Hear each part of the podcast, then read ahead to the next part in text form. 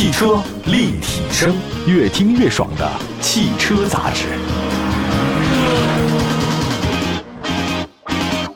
各位好，这里是汽车立体声。今天我们在节目当中啊，跟大家说说新能源车型。那这个最近一段时间，国内新能源市场是太火了，但是也不是所有的车呢都收获颇丰。从乘联会公布的数据显示呢，比亚迪毫无疑问是这波新能源热潮的最大的赢家。尽管大洋彼岸的股神巴菲特不断的减持比亚迪的股票，但毫无疑问，此时此刻确实是比亚迪诞生为止这个企业最高峰的时候啊。那么除此以外呢，像宝马、奔驰啊这些传统车企呢，新能源车型表现的不如他们的燃油车那么出色。最近这一段时间，中国新能源车市场呢有两件事情关注度特别的高，一个呢就是比亚迪的三百万辆新能源车下线，还有一个呢就是奔驰纯电动车车型降价。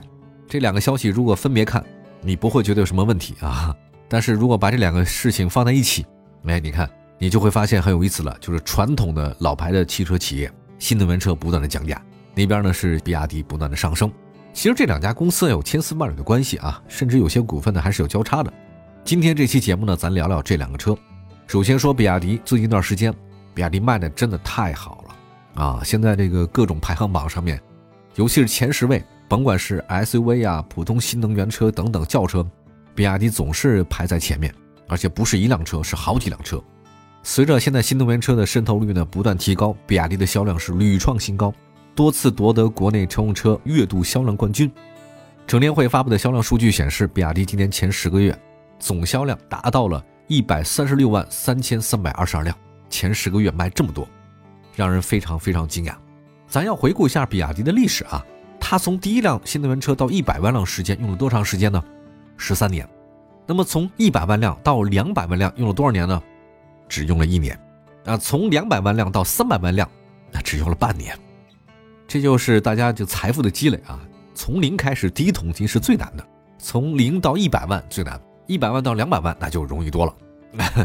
当然，我也觉得不太容易啊，没有容易的事儿。我们首先说十一月十六号吧，比亚迪第三百万辆新能源车正式的下线。那工业和信息化部装备工业一司的副司长郭守刚啊，这发表致辞，他说：“比亚迪积极响应国家号召。”坚定方向，支持创新，在新能源汽车领域取得了多项技术突破，综合竞争力进入到全球的前列。这算是官方给的一个特别正面的这个鼓励啊！在国内车企当中啊，比亚迪真的特别早的涉足到新能源汽车领域车企，而且不仅仅是纯电，是覆盖了纯电、插电、混动两个整个细分市场都有。在二零零八年，比亚迪就推出了 F3DM，并且亮相了这个日内瓦的国际车展。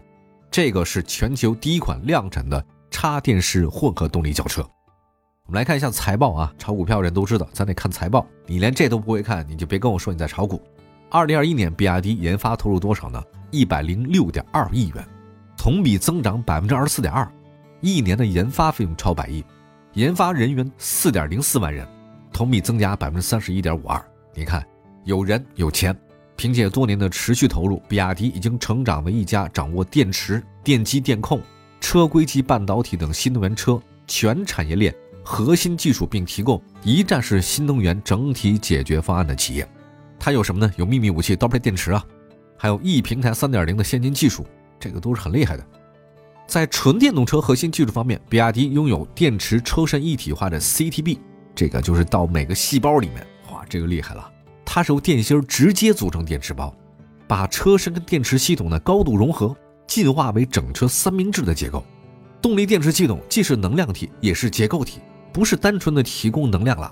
还有一个比亚迪用的电池车身一体的技术呢，让刀片电池通过跟托盘和上盖连接，形成类似于蜂窝铝板的三明治的坚固结构。长条形的刀片电池密布于电池包里面，均衡受力。大幅度的提升了电池包结构强度。他做过实验，在那个高强度电池包啊，经过重达五十吨的卡车，它碾压它，不冒烟不起火，电芯仍然是安全的状态。比亚迪 E 平台三点零的车身地板横梁左右贯通，采用闭口的滚扎件的设计。炼钢的时候一个专业术语啊，滚扎件，提升了侧碰撞结构和车身结构的稳定性。同时啊，刚才说到它电池包呢，像那个蜂窝铝结构，它电池呢。既可以作为传力结构的重要组成部分，我传递并且吸收能量，哎，我提升车辆的安全性。以前啊，这个车里面电池是电池，车身是车身，现在改了，我电池就是车身，哎，我每个地方都能提供能量，都能很坚固。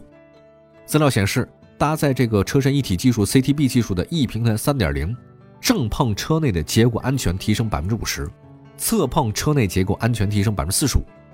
现在比亚迪已经自主掌握动力电池、电机、电控还有芯片全产业链啊，三电都有了。所以说，整个产业链呢，它都是自主可控的。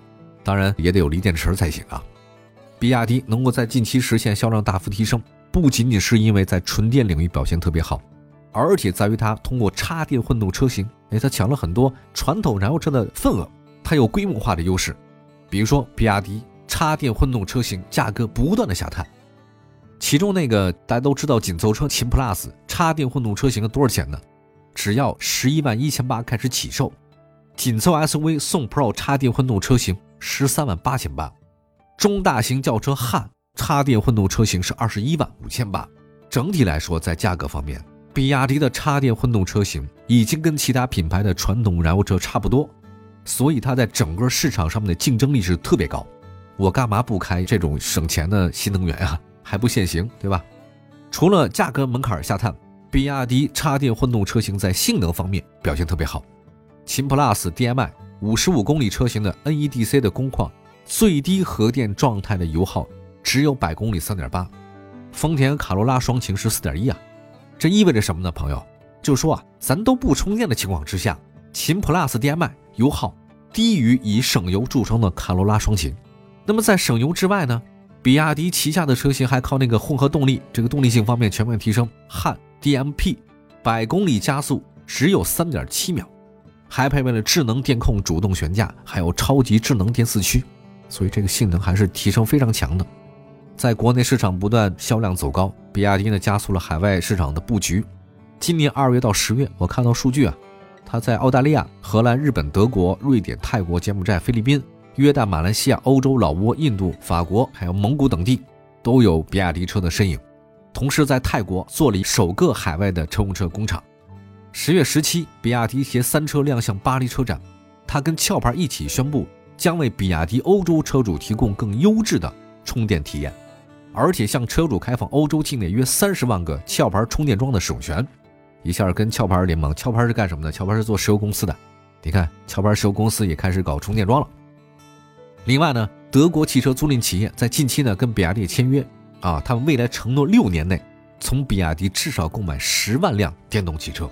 而且投放到是德国高端汽车租赁市场，德国是老牌的工业国家，汽车的生产强国，它开始采购比亚迪的车，在高端的这个汽车租赁市场，就可想而知，人家确实非常认可这车呀。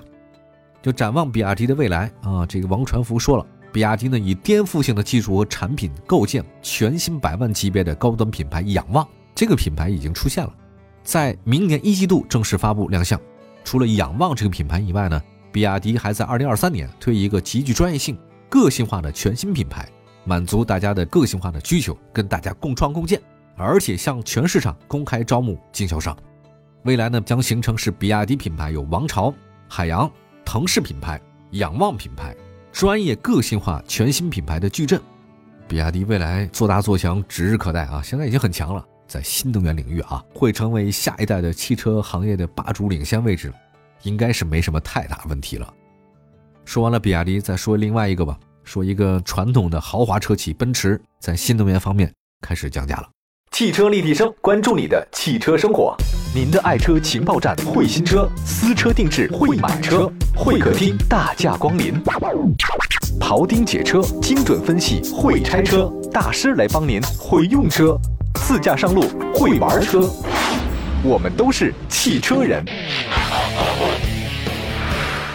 这里是汽车立体声，我们今天在节目当中呢，说说新能源车的众生相吧。哎，新能源里面，比亚迪刚才说到了它的这个宏图大业，接下来呢，再说说传统车企方面也有些新的动作。十一月十五号，奔驰宣布呢，自十一月十六号起，针对部分梅赛德斯 EQ 车型的厂商建议零售价进行调整。在价格调整之后，EQE 的起步价降到多少呢？四十七万八，先锋版、豪华版的车型降幅五万。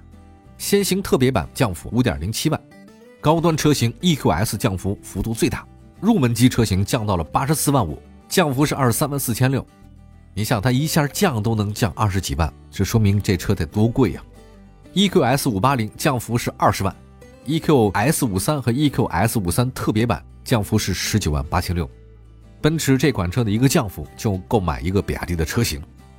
对于这次降价，奔驰官方表示，针对在二零二二年十一月十六号前购买这个车型的客户，奔驰将会根据购车发票金额和调整后的厂商建议零售价的差额。提供专属的补贴方案，奔驰方面表示，这将是一对一的沟通。根据了解，奔驰提供的专属补贴方案有多种形式，包含但不仅限于现金、延保服务和其他相关福利等等。那具体采用什么样的补贴方案啊？由授权经销商和客户沟通以后呢，个性化的定制。对于这次奔驰的调价哈，我觉得也在意料之中。奔驰啊，在燃油车市场表现很好，但是在纯电动车市场里面，它的销量达不到预期。我们看一下交强险啊，这个数据显示，EQS 今年前十个月卖了多少车呢？一千零七十二辆，相比 S 级的月销量那差得太远。现在销量这么不好，EQS 选择大幅的官方降价，这要救市啊，啊并不意外。那么相比 EQS 今年八月二十四号才上市的 EQE，这个降价让人感到意外。你说才上市不到三个月就大幅降价，确实不多见。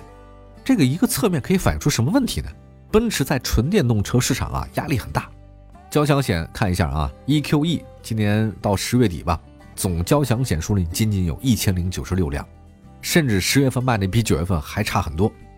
现在奔驰新能源方面，它的纯电动车市场表现太一般了，价格特别高啊，消费者呢觉得你这车不值这么多钱，而且是国产中型纯电 SUV EQC，就算是国产了，今年前十个月总交强险数量也只卖了三千多辆，同比下跌将近百分之二十五。跟新能源车市场啊高速增长形成一个鲜明对比，EQA、EQB 两款车型的前十个月总交强险数呢仅仅有三千三百多辆，还有一个三千九百多辆。哎呀，我在想，或许在不远的将来，未来能看到更多的奔驰纯电动车不断的降价在我们身边出现。啊，希望国内的咱们车型的话呢都能越来越好，给一些豪华品牌一些压力。你看，他们不是降价了，希望降得更多。好吧，感谢大家收听今天的汽车立体声。明天同一时间，咱们汽车立体声不见不散，拜拜。